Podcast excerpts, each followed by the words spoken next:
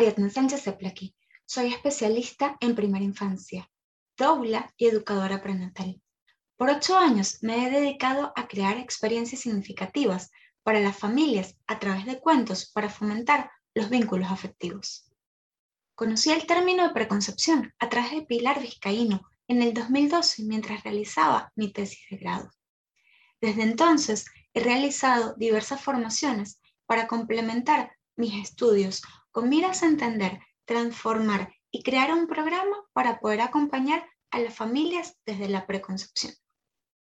O sea, desde antes de que quieran un bebé. Diversos científicos e investigadores hablan de que el cuerpo es energía y materia.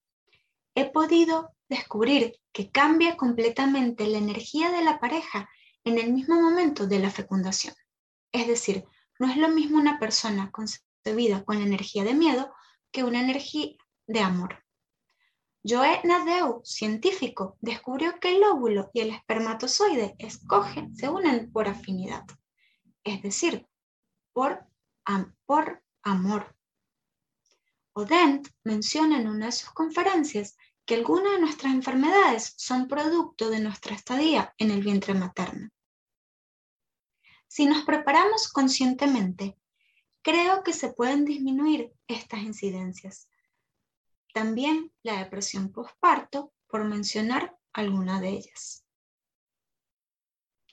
Realicé una encuesta online en la que participaron 30 mujeres en el 2020.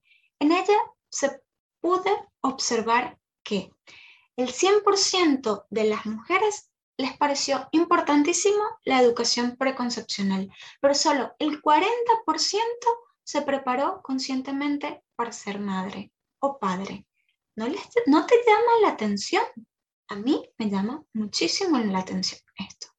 Pero volvamos un poco antes.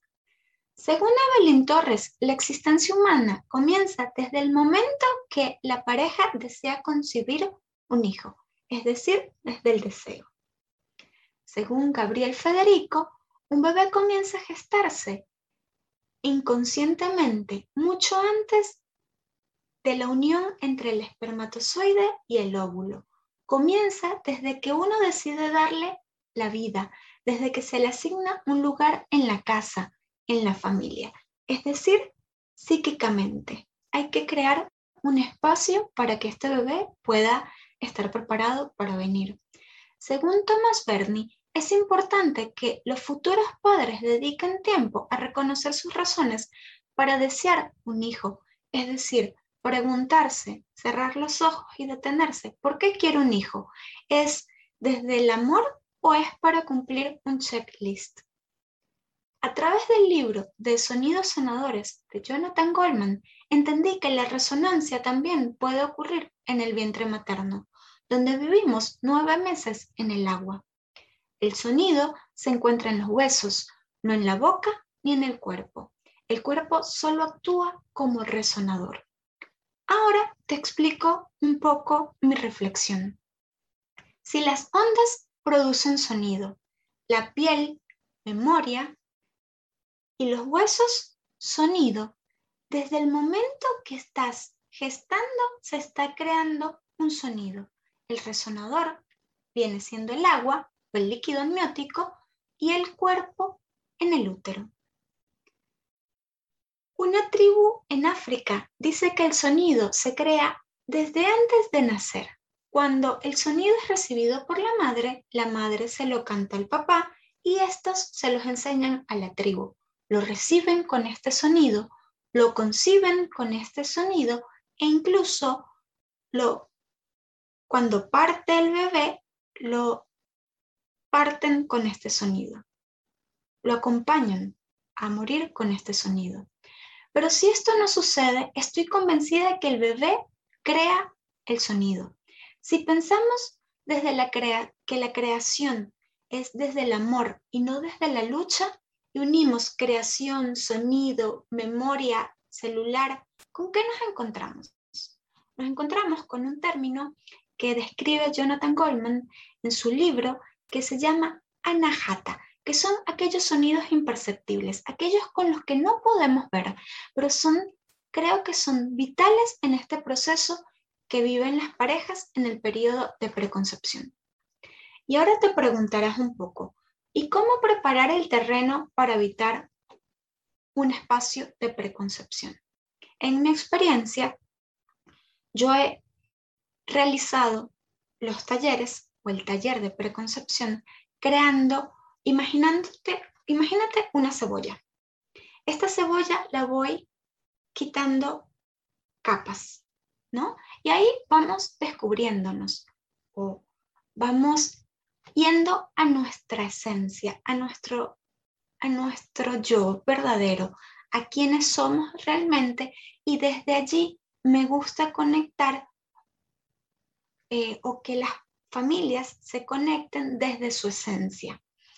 Desde allí es mucho más fácil la preconcepción y desde la esencia es como diferente y estamos hablando de lo mismo, de la energía del amor.